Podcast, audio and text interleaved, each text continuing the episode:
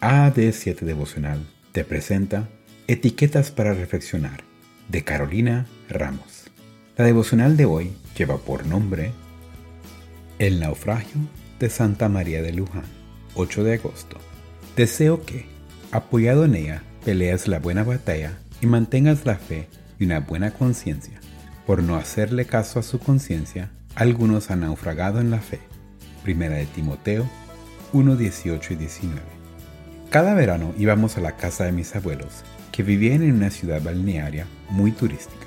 En una de las playas, que se llenaba de surfistas y gente que iba a ver el amanecer y el atardecer, las olas tapaban y descubrían una y otra vez los restos de un barco que había naufragado. Se trataba de un navío argentino que había quedado varado en la costa el 21 de julio de 1965. Siempre me resultó difícil comprender cómo ese barco estaba cerca de la orilla. Mucha gente se lo cuestionó también y un historiador contó cómo había sido todo.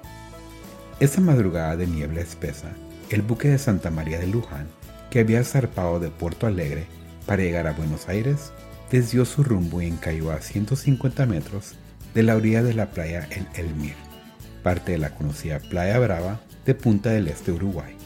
El barco traía pino desde Brasil y aunque se hicieron intentos de reparar el barco encallado, no pudieron rescatarlo.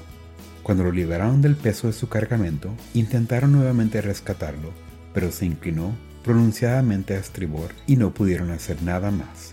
Todo se inundó. El mal tiempo hizo lo suyo en desmedro de la resistencia y la fisura se hizo aún más pronunciada. Los troncos salieron en todas direcciones y no se pudieron recuperar y el casco del barco quedó como estuata que se incorporó de forma permanente al paisaje de este lugar. Se dice que mucha gente construyó sus casas con los restos de los tablones del barco que flotaron en la costa. Se dice que el barco muerto alimentó a todo Uruguay con madera y sigue vivo en arquitecta de esa zona. A pesar de los dos faros, el barco encalló. A nuestro alrededor hay más de una luz que nos puede iluminar en las tormentas. Sin embargo, a veces por causa de una densa niebla, podemos encallar a solo metros de nuestro destino. ¿Acaso quieres que se alimente de tu derrota y pases a la historia como alguien que estuvo a punto de llegar?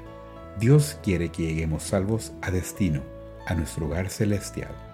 Pidámosle que nos ilumine de fuerzas suficientes para la tormenta que nos toque enfrentar hoy. Gracias por escuchar. No olvides que puedes interactuar con nosotros a través de nuestras redes sociales en Facebook, YouTube e Instagram como AD7 Devocional. ¡Chao!